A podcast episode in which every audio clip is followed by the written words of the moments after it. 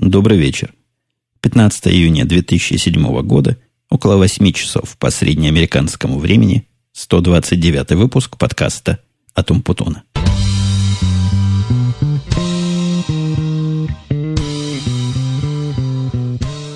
Я не знаю, есть ли такие знатоки меня, меня любимого, которые по вступлению могут понять степень оптимизма, пессимизма сегодняшнего подкаста. Мне кажется, он обещает быть вполне взвешенным, не очень загнут ни в ту, ни в другую сторону.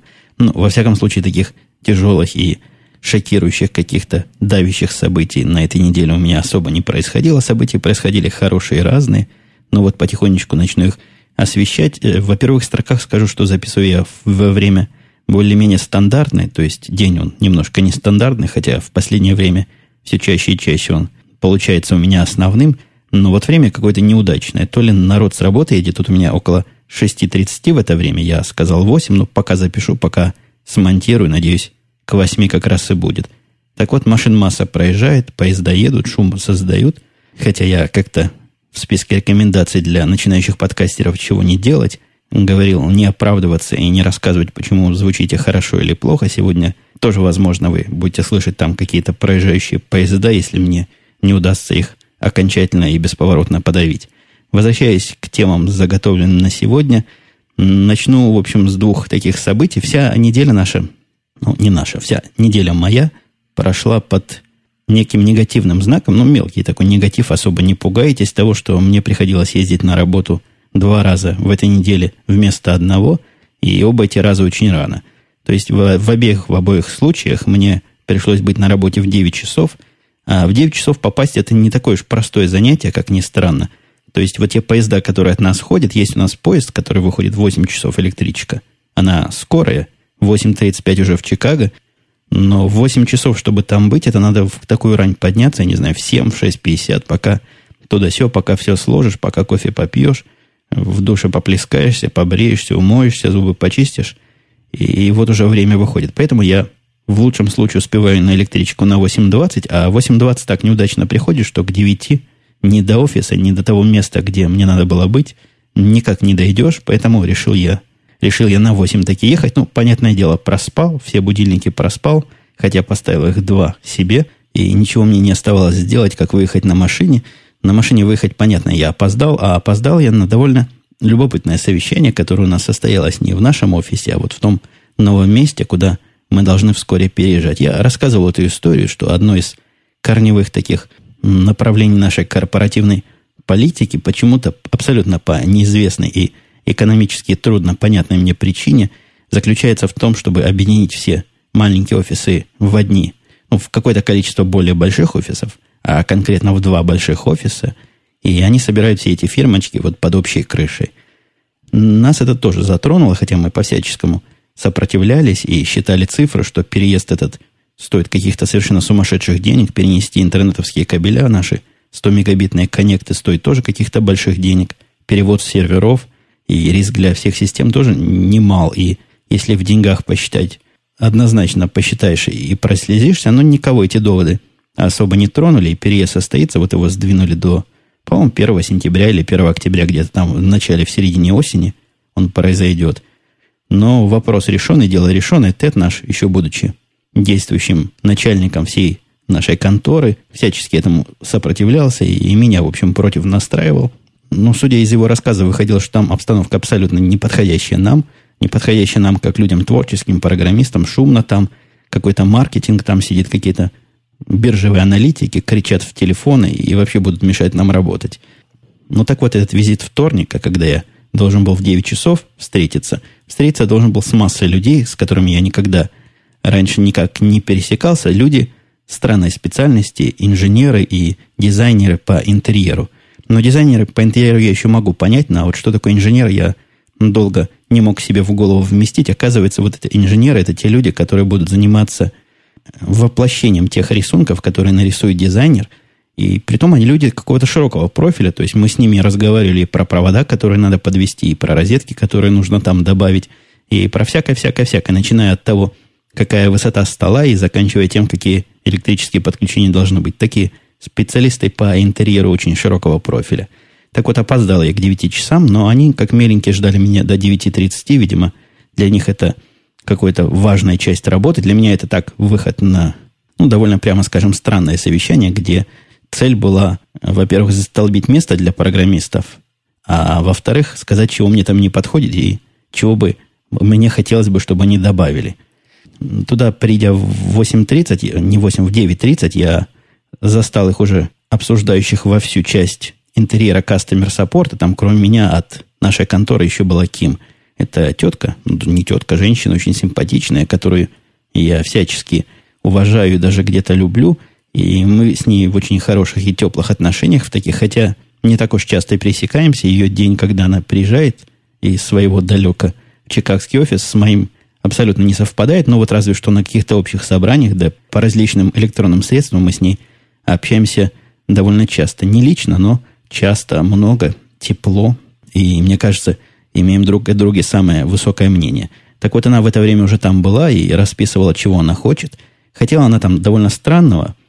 Как бы все это помещение, в которое нас хотят посадить, оно состоит из двух секций. В каждой секции по 8 кубиков. Кубики довольно большие, несмотря на то, что Тед говорил, что там будет тесно. Мне кажется, кубики даже больше, чем те условные кубики, что у нас сегодня в офисе есть. И хорошие такие качественные кубики, столы серьезные. Вообще, мне понравилось. Единственное, что в этих кубиках абсолютно неудачно, это высота перегородок, которые имеют высоту, прямо скажем, чисто символической, и даже сидя за, за своим рабочим местом, ты будешь обозревать весь этот зал, что программисту явно в концентрации не поможет, да и, наверное, звукоизоляции тоже не добавит. Поэтому я показал рукой, какой высоты я хочу перегородку, ну, где-то стоя, если на земле, то до уровня моих глаз. Такие высокие, серьезные перегородки получатся довольно закрытые кубики. И мне кажется, это скорее правильно, чем нет. А Ким захотела, чтобы в этих кубиках, наоборот, перегородки, которые между двумя соседними столами поубирали и сделали такие столы парными. То есть, чтобы его, ее девочки и мальчики смотрели друг на друга в процессе работы, и как-то это им где-то помогает, сидя и, и глядя друг другу глаза в глаза в трудном деле поддержки пользователей. Но я не знаю, какие там уж особые в этом резоны и мысли, но дело это не мое, хоть хочет и хочет. Кроме того, я еще попросил повесить на стены. Там, кстати, по поводу стен, оказалось здание, в смысле стен, не очень удачное. То есть мы занимаем целый кусок этажа, серьезный кусок этажа, довольно отделенный и изолированный от всех остальных. Так вот, в этом куске есть всего одна стена, а все остальное стеклянные такие окна. Ну, я не знаю, окна такие серьезные окна, знаете, как современная эта архитектура, где здание полностью из стекла состоит, так вот там все вот эти стены условные, или окна, как хотите, так и называйте, они ну, не предполагают, что на них будешь доски вешать, там стекло и, и улица за этим стеклом. Ну, получилось очень удачно. Никакой конкуренции за единственную стену не возникло, которая мне нужна, чтобы туда повесить чего-то и шкафы под нее поставить с книжками и с разными дисками и, и всякое прочее по мелочи. Как раз Ким захотела то место, где стены исключительно стеклянные, потому что они, как она сказала, любят работать на свету, а программисты, как она знает, любят работать в темноте. Такой у нее программистский стереотип, который, скорее всего, близок к истине, потому что в нашей комнате, где сидят девелоперы мои, в основном так сумрачно, чем светло, они пытаются закрыть эти окна, и когда вечер ставят освещение на такой средний, даже ниже, чем средний уровень. Так что правильно она подозревает – Видимо, какой-то скрытый вампиризм в нас во всех, в программистах, где-то внутри живет. Очень мы с ней мило поделили помещение. Я получил возле стены, она получила возле двух окон. Еще мы с ней будем разделять общий офис. Но это такое неудобство весьма условное. Там на всю нашу секцию всего два офиса есть. То есть теоретически мы могли бы взять себе. Мы, в общем, все решали, как, где кто будет сидеть и как. Мы могли бы взять себе по офису, но есть у нас еще одна странная функция – Э, я даже не знаю, объединяет и отдел кадров, и, и, и связь с общественностью, и всякий какой-то начальный маркетинг, и, вся, и прочее, прочее, прочее. Но вот это все прочее требует огромного количества конфиденциальных бумаг, бланков, личных дел и всего иного вот в этом же роде. Поэтому мы решили для этой работницы выделить отдельную комнату поменьше, а себе взяли комнату побольше. Комната такая здоровая комната, наверное, в раза в три больше, чем тот кабинет, в котором я сейчас сижу. Мы велели поставить там два стола, и вот будет и у нее место, и у меня место там. В общем, мы, я думаю, локтями толкаться не будем, при том, что практически мы вместе там будем, ну, в какие-то крайние случаи, в какие-то общие дни, если мы вдруг вместе попадем, что не чаще, чем раз в три месяца случается. Так что, я думаю, можно смело сказать, что у каждого свой кабинет в результате и получился. Недостаток этого кабинета по сравнению с тем, который есть сейчас у меня, это отсутствие окон. То есть он как-то так внутри, возле внутренней стены стоит, и окон нет. Такая камера буквально предварительного заключения, без окон, с одной дверью, входной. Но если дверь оставить открытой, как раз она выходит на эти просторные стеклянные стены. Так что я думаю, да я и здесь дверь никогда не закрываю, разве что кого-то, когда кого-то увольняю что, как мои постоянные слушатели знают, происходит нечасто.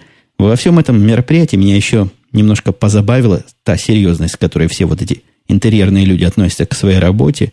Я когда показал, какая высота мне нужна, они начали приставать, скажи, вот в этих в дюймах, в винчах, там, я не знаю, в чем, в футах. Ну, как я скажу, я и в метрах это сходу не скажу, а перевести вот в эту неметрическую систему для меня вообще дело абсолютно неподъемное, но я показал вот так рукой, они сбегали за сантиметром, померили, записали, сказали, нет, такая-то высота нестандартная, можно ли опустить там на 2 дюйма или на 3 дюйма, или поднять там на сколько-то. В конце концов, сторговались мы на том, на чем можно опустить или поднять. Ну, ви- видимо, вот эти полчаса, пока меня не было, Кимим там здорово голову морочила с различными вопросами и требованиями, а я вот по минимуму сказал, вот поднять, да и все. И вот сюда повесить доски, а вот сюда поставить шкафы. И они явно ждали от меня еще чего-то, каких-то руководящих указаний. Я уж судорожно эту мысль в голове крутил, чтобы такого им еще сказать, чтобы удовлетворить их рабочий пыл. В конце концов спросил, а вот этот проход, который между нами и другой областью, он как, не слишком ли часто там ходит? И не будут ли там ходить люди, мешать нашим программистам? Им эта идея так сразу понравилась. Они мгновенно стали обсуждать, каким образом этот проход изолировать от всего внешнего мира, чтобы там никто не проходил. Там и сейчас никто не проходит. Никакого практического смысла ходить там нет, ну разве что, если кто захочет подойти пообщаться. А так у каждого куска вот этого помещения свой отдельный выход в коридор есть.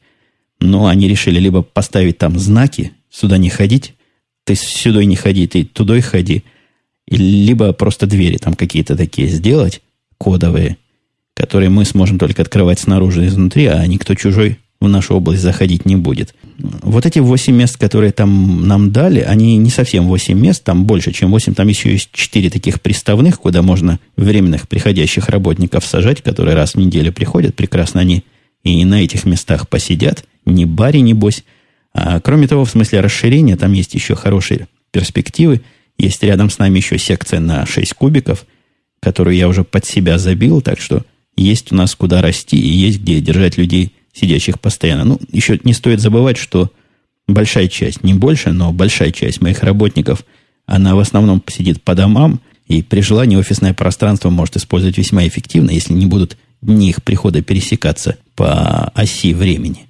Это, кстати, очень явный и заметный плюс использования таких удаленных работников, которые, как ни странно, я имею в виду вот эти удаленный режим работы, не так уж и распространен в Америке – но я не знаю ни одной фирмы, кроме нашей, где это было принято настолько широко, и где бы это даже приветствовалось и провоцировалось. Вот в нашей корпорации это тоже считается каким-то какой-то привилегией, какой-то странной ситуацией, но поскольку мы уже с такой традицией как бы пришли в эту корпорацию, нас пока во всяком случае не трогают и на работу ездить никого не заставляют.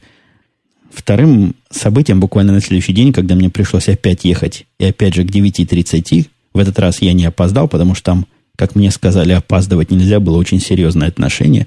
Это был вот этот приезд начальников, и речь длинная, трехчасовая, состоялась в 9.30 в, отеле, там у них такой зал красивый есть. Я в процессе этой речи ничего лучшего не нашел, как рассматривать люстры и картины, висящие там, потому что слушать, ну, смысловая часть была не особо насыщенная, мягко говоря, и все это мероприятие мне что-то смутно напоминало – после небольшого напряжения головного мозга я понял, что напоминает это далекие годы школьные и студенческие, какие-то комсомольские собрания, или даже пионерские собрания там, областной пионерской организации, когда комсомольское начальство выходит и докладывает о свершении в каких-то странных терминах на каком-то канцелярском языке. Здесь оно тоже что-то было в этом роде, какие-то графики показывали, рисунки рисовали – ну, со своей, конечно, американской спецификой. А специфика это заключается в том, что считается хорошим тоном. Я уже об этом, э, я уже об этом в каких-то прошлых подкастах делился этим удивлением. Считается хорошим тоном обязательно одну, как минимум, шутку в свое сухое канцелярское повествование вставить. Я не помню, там было три участника, я не помню, какие у кого были шутки, но вот последняя шутка мне запомнилась. Третий, когда представлял нам список новых начальников. Кстати, странная такая ситуация у нас оказывается, вот судя по статистике, которую он привел, в виде достижений он рассказал о том, что число солдат по отношению к числу генералов, то есть число работников обычных, которые, как он сказал, на линии огня стоят, по отношению к менеджерам, было раньше один к двум.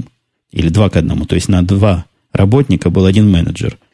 Они после некого размышления решили, что ситуация не очень подходящая, и теперь борются за, за то, чтобы эту пропорцию сдвинуть. И вот наша корпорация добилась того, чтобы пропорция стала 1 к 5, то есть на одного начальника 5 подчиненных, и какие-то ученые где-то там, уж не знаю, где эти ученые, чего они считают, они вычислили, что лучшее соотношение это 1 к 6, вот к этому мы стремимся, и до конца года вроде бы должны этого достичь.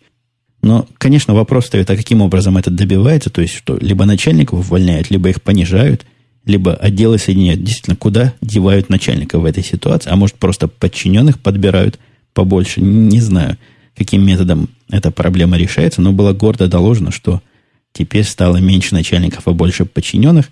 И совершенно перпендикулярно этому оптимистическому заявлению он нам представил еще пяток или даже десяток новых руководящих работников – Представил он так виртуально, они были в виде фотографии изображены. Так вот, шутка его заключалась в том, что один из этих работников, ну, действительно, очень мафиозно выглядящий, с мордой квадратной, говоря по-русски, поросящий кирпича, и такой здоровый мужик, он какой-то менеджер по связям с общественностью или по работе с заказчиками, какая-то у него довольно странная глобальная функция. Так вот, он в виде шутки сказал, что взял бы этого менеджера себе в телохранители если его уже выпустили из тюрьмы.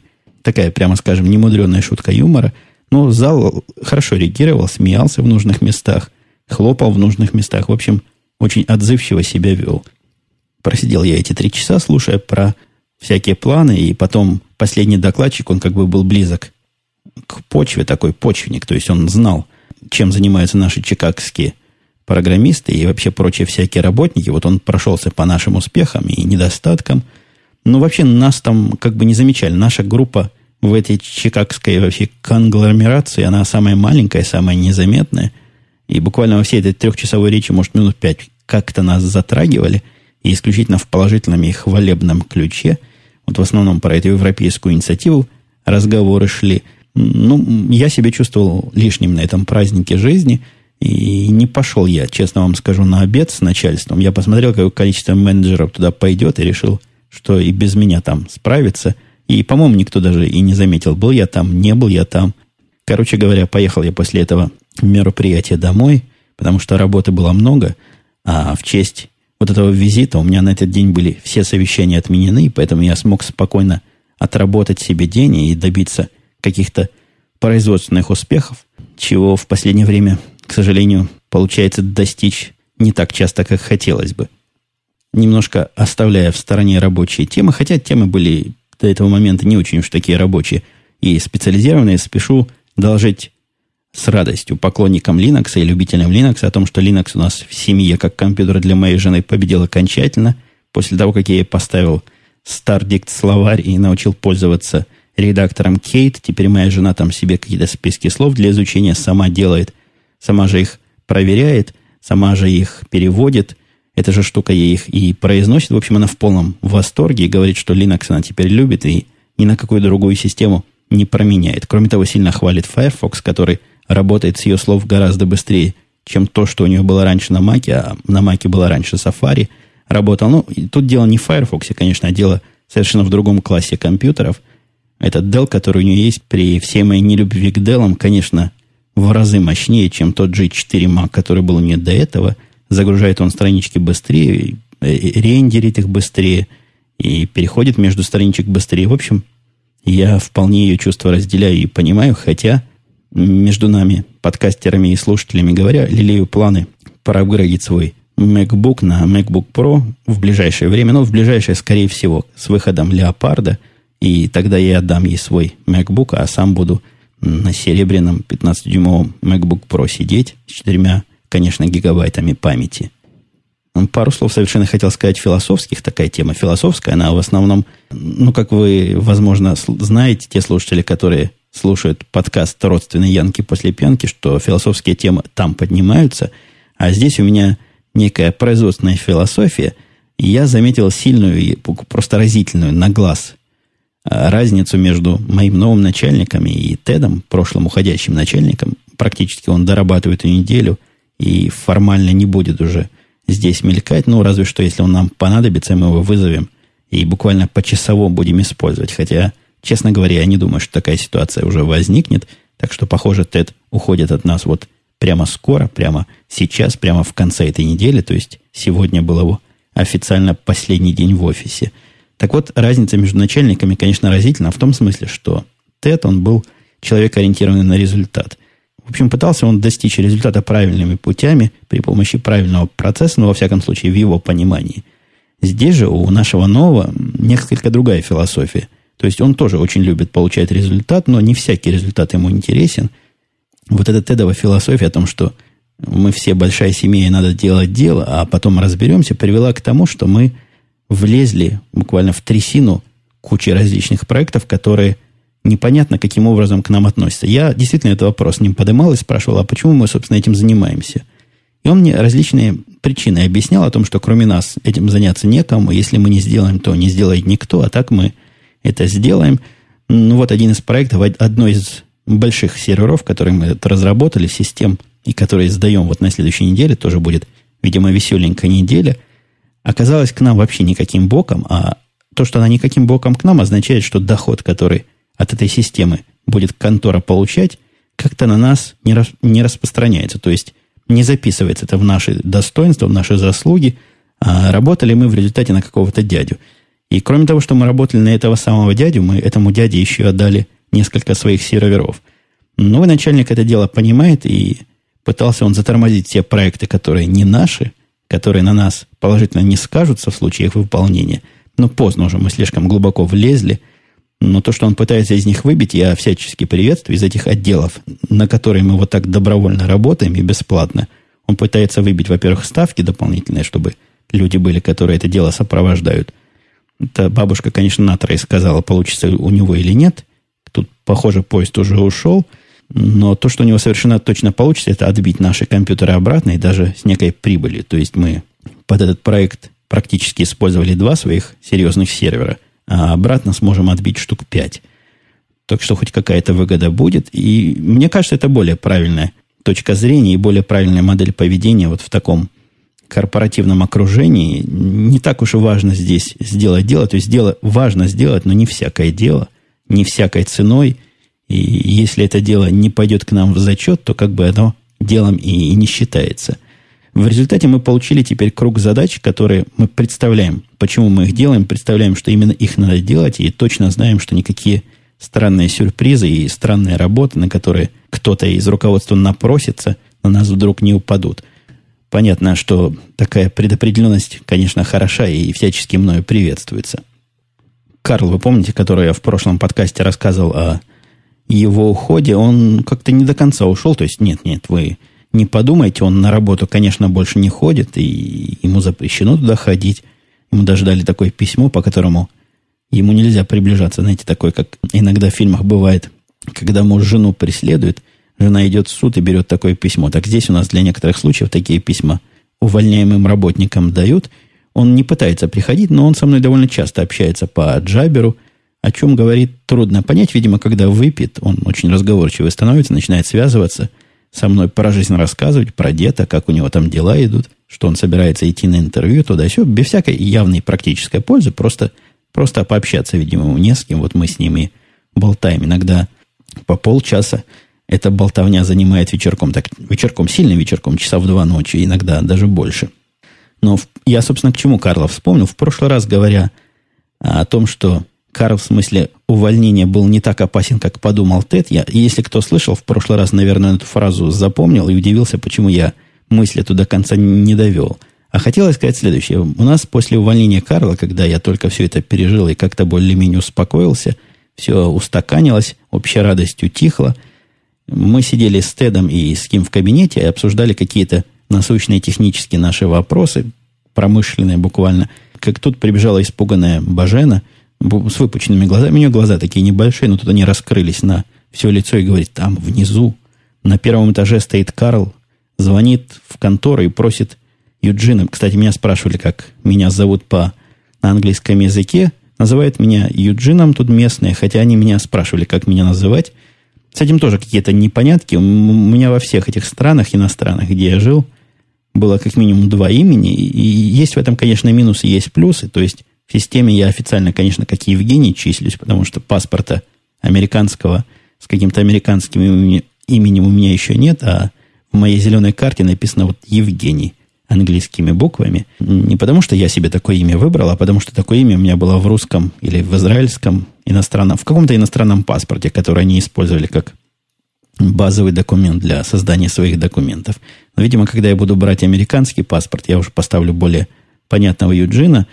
Так вот, зовут меня Юджином, хотя иногда те, которые звонят мне, вы видите, как я сегодня стараюсь, и слове «звонят» ставлю в правильном месте ударения, ожидаю всячески ваших похвал – так вот, когда мне звонят различные странные люди, я понимаю, что они странные и меня не знают, они пытаются слово «Евгений» выговорить, оно абсолютно невыговариваемо вот с их точки зрения, они не могут его правильно прочитать и выговорить, поэтому я сразу сходу понимаю, что люди незнакомые и хотят от меня либо, чтобы я милостыню куда-то дал, либо чего-то продать. Хороший и удобный способ. Точно так же у меня и в Израиле было, когда меня все называли «Женья» на работе – и все знакомые называли Женя, а все странные непрошенные люди называли Евгений, как в официальных документах было и записано.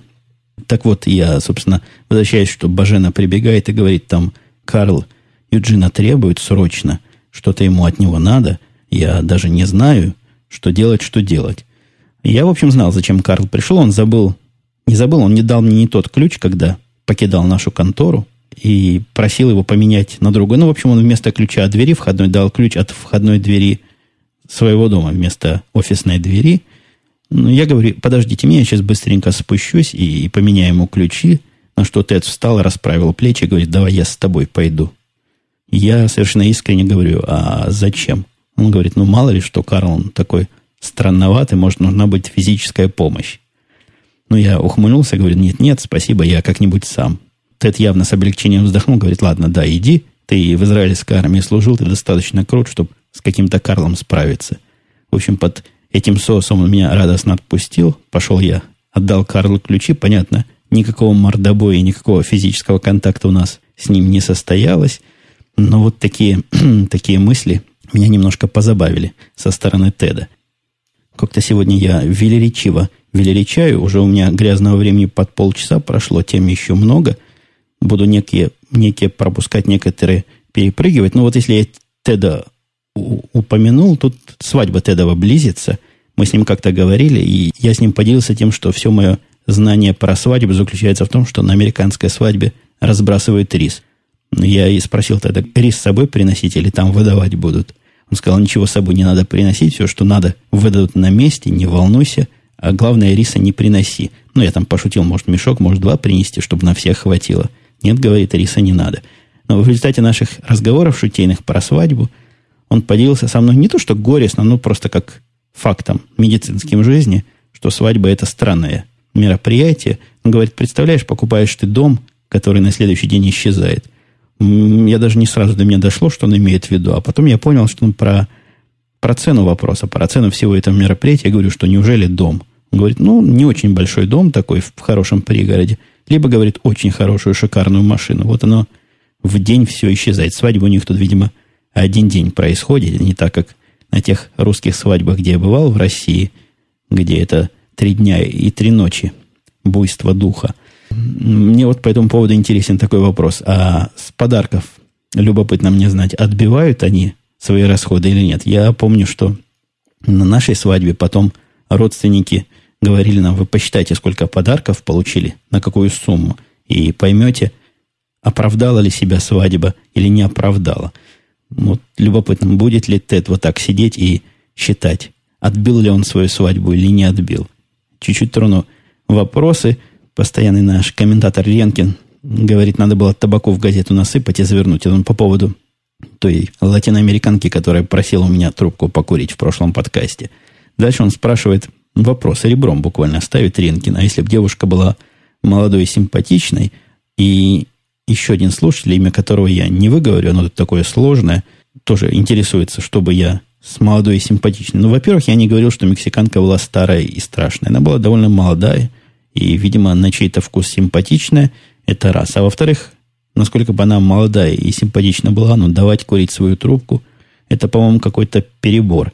Видимо, и Ренкин, и тот второй слушатель, который к нему с этим вопросом присоединяется, они люди молодые и не понимают, что всякие разные болезни как раз от молодых и симпатичных бывают. Так что вы аккуратнее там, тщательнее. А вот слушатель мог, по-моему, совершенно справедливо удивляется реакция персонала нашей компании на объявление об увольнении Карла, открытой нескрываемой радости за спиной. А нас учат, говорит Амок, о дружелюбности, улыбчивости, терпимости американцев по отношению к любому встречному незнакомцу на улице.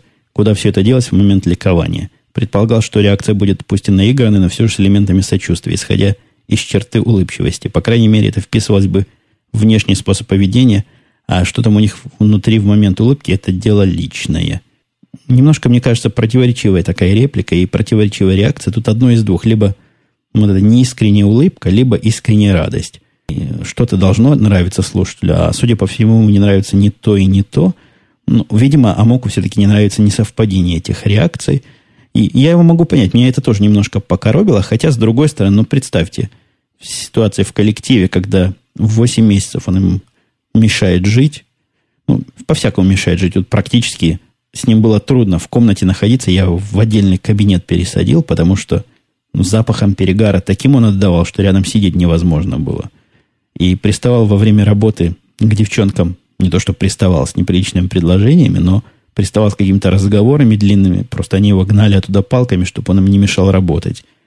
Э, требования, которые, не требования, а запросы, которые были в его сторону, он либо игнорировал, либо как-то их просто кидал. Кидал некрасивым образом, обманывал, говорил одним одно, другим другое, и как-то они между собой все это выясняли, и потом мне на него жаловались. Абсолютно детским и нехитрым образом он их пытался обмануть. Понятно мне, за что они его не любили. Мне хотелось бы, конечно, чтобы они были более сдержаны в своих чувствах. Но это такой некий эффект толпы. То есть один закричал, засмеялся, зарадовался, и другие. Когда мы потом по отдельности разговаривали и с Баженой, и с Ким, они, в общем, высказывали всякую, всяческую грусть по поводу судьбы Карла. Они знают о его тяжелом материальном положении. И всячески высказывали волнение по поводу того, как он дальше устроится в жизни. Мне кажется, абсолютно искренне. То есть вполне нормальные люди, как и мы с вами, дорогие слушатели – я уж не стал бы вот так вот про американский образ мысли и про американские улыбки огульно рассуждать. А вот Баздак, тема Карловского увольнения сильно, видимо, моих слушателей заинтересовала. Вот Баздак тоже спрашивает. «Э, ты предупреждал, пишет он, Карл, насчет увольнения, но это было официально или во время перекура? Или предупреждать не надо было? Так вроде вызвал, посадил перед собой работника и сказал, так вот и так на выход. А, так вот и так, не выход, это плохо, вот тебе предупреждение, больше так не делай. И я что-то не очень понимаю вопрос. Я, конечно, его предупреждал и официально, и неофициально, и не раз, и не два, и не три, и не пять, я думаю, даже и не десять. Мы имели с ним различные разговоры, различными образами и всякой степени официальности, так что лимит официальных предупреждений он явно перебрал. Это у меня уже даже было, как знаете, 101 китайское предупреждение. Так вот, у меня было предупреждений, мне кажется, уже настолько много, что они потеряли всякий воспитательный смысл. Слушатель Трилинкс, я думаю, читается, пишет. Привет, уважаемый Умпутун. С полгода начал слушать подкасты, и пока ничего не могу слушать, кроме вас. То есть подкасты у вас интересные и незамороченные. Еще раз обращаю ваше внимание, дорогие прочие комментаторы. Вот видите, как надо начинать задавать вопрос. Человек понимает, как надо спрашивать. Дальше Триллинг спрашивает. Из слышного понял, что имеете дело с маками. Собираюсь приобретать ноутбук – и подумал, может быть, тоже MacBook приобрести. Встал вопрос. В основном компьютер используется для сервинга по интернету и программирования в Delphi. Соответственно, вопрос такой, как работать на Маке, в Борланде и если ID Борланда в Маках. Короче, как программировать для PC на Маках. Ну, тут вопрос, я его стал зачитывать, потому что ответ, он технически очень простой. Ну, понятно, что браузерить можно везде, в любой операционной системе. В Маке это делать, наверное, уж точно не хуже, чем в PC – Э, даже я бы сказал, где-то в чем-то лучше и надежнее. Что же касается программирования в этом Дельфи, который известен так же, как Delphi здесь. Ну, понятно, что нету. Я, во всяком случае, не знаю ни о каких Delphi для Mac, но вам ничего не мешает на этом Mac запустить в параллельсе либо Windows, либо просто открыть окошечко этого самого Delphi в параллельсе и будете работать с ним как с родным. Ну, понятно, что если вы пишете для Windows, то хорошо бы все-таки иметь среду, которая работает на чем-то, что напоминает Windows, и Parallels в этом смысле вам, конечно, поможет. Что-то у меня вопросов сегодня много, и все вопросы вокруг работы. Киев пишет. Что Киев пишет? Классная у вас работа, удивляется. Радуется он за меня. То на самолетах все слетаются кого-то торжественно уволить, то по ресторанам начальство вводите, то съезды феминиста. Когда же вы работаете? Ну, вот такая, такое впечатление, что исключительно вот этим все мы и занимаемся, оно не совсем точное, потому что я тут числюсь менеджером. И, похоже, менеджеры действительно вот таким вот занимаются, это их работа. Но еще к этому надо добавить, сидите на совещаниях разнообразных, длинных, более или менее интересных и более или менее осмысленных. И тогда картина станет полной – а обычные же работники, например, тот же самый Дима и мой индеец и всякие мои прочие, как-то даже не очень заметили момента перехода из нашей маленькой конторы в большой, они как работали со мной, как отчитывались мне, как имели проекты, так и имеют их и дальше. Практически я их совещаниями этими не напрягаю, если мне не надо их какая-то экспертная оценка, а если надо, я их приглашаю буквально на 5 минут, потом прогоняю с этого мероприятия, чтобы не тратили время. Так что кто-то у нас все-таки продолжает работать, не бойтесь, мы продукт давали, даем и давать будем. Ну, пару радостных под завершение новостей э, в объявлении, которое Стив Джобс там делал на выставке WWDC, о которой мы, конечно, поговорим подробнее завтра, а завтра я на всякий случай напомню тем, кому это интересно, помнить, что будет очередная запись и вещание в онлайне выпуска, по-моему, практически юбилейного, 40-го радио Ти – а здесь я всего лишь хочу поделиться такой маленькой радостью. Среди всякого прочего интересного было сказано, что на Маке в скорое время выйдут целый ряд популярных игр, и в будущем будут эти фирмы игровые главные выпускать игры одновременно с другими платформами, ну или близко к этому времени. На сегодняшний день там ситуация не очень хорошая, игры все на версию практически назад отстают и выходят заметной задержкой. Но игры в целом меня совсем мало интересуют. Меня интересует одна конкретная игра – CNC, версия которой третья обещается выйти в июле. Я просто жду не дождусь. Пойду в очереди буквально стану, когда она начнет продаваться. Это единственная игра, в которой я играю на компьютере. И выхода третьей версии жду с огромнейшим нетерпением. Но и еще одна радость, еще одна радость, баскетбольная радость, которая немножко грустная. Баскетбольный сезон NBA закончился. Это грустная часть, а радостная в том, что закончился он правильно, как и должен был закончиться – команда, за которую я болел, я за нее болею с 2000, наверное, второго года, где-то так. Так вот, она за эти годы, что я за нее болею, из этих пяти или шести лет, три раза становилась чемпионом NBA, и в этот раз совершенно закономерно стала чемпионом, играла заметно лучше своего противника, обыграла их на сухую 4-0, то есть четыре игры подряд выиграли – и всячески, конечно, это приятно. Неприятно то, что финалы эти оказались такие короткие. То есть там могло, вы сами понимаете, быть игр много. По-моему, 7 могло быть всего. То есть до 4 поражений, да, 7 игр. А было всего 4. Обошлись вот такими четырьмя играми. У меня тут было еще чего-то на баскетбольную тему сказать. Но я думаю, это можно оставить за бортом, при том, что время у нас поджимает. И я не хочу уж сильно вылезать за очерченные собой себе же рамки и затягивать это все мероприятие, поэтому начинаю с этого момента с вами резко с места в карьер прощаться. До следующей недели, когда мы с вами услышимся непременно. Все, пока. like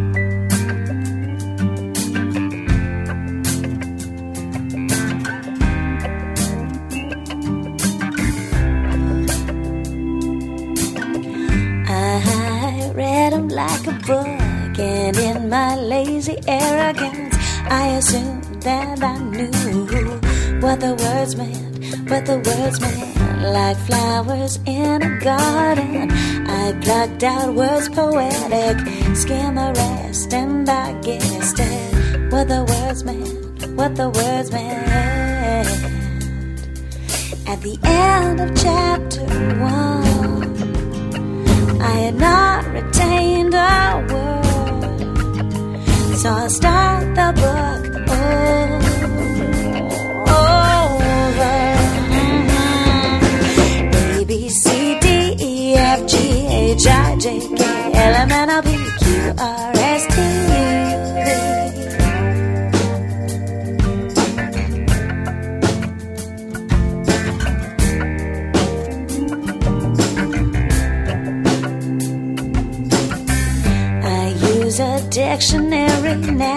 to try and figure him out. Metaphors I explore with curious lips and fingertips. On every page is beauty lies. All I do is plagiarize and memorize what I read there with my own eyes. At the end of chapter one. I had not retained a word. So I'll start the book oh, over. A, B, C, D, E, F, G, H, I, J, K, L, M, N, O, P, Q, R, S, T, U, V, W, X, Y, Z.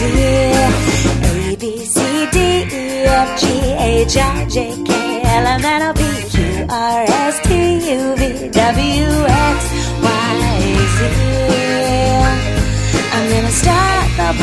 again. The words upon your skin.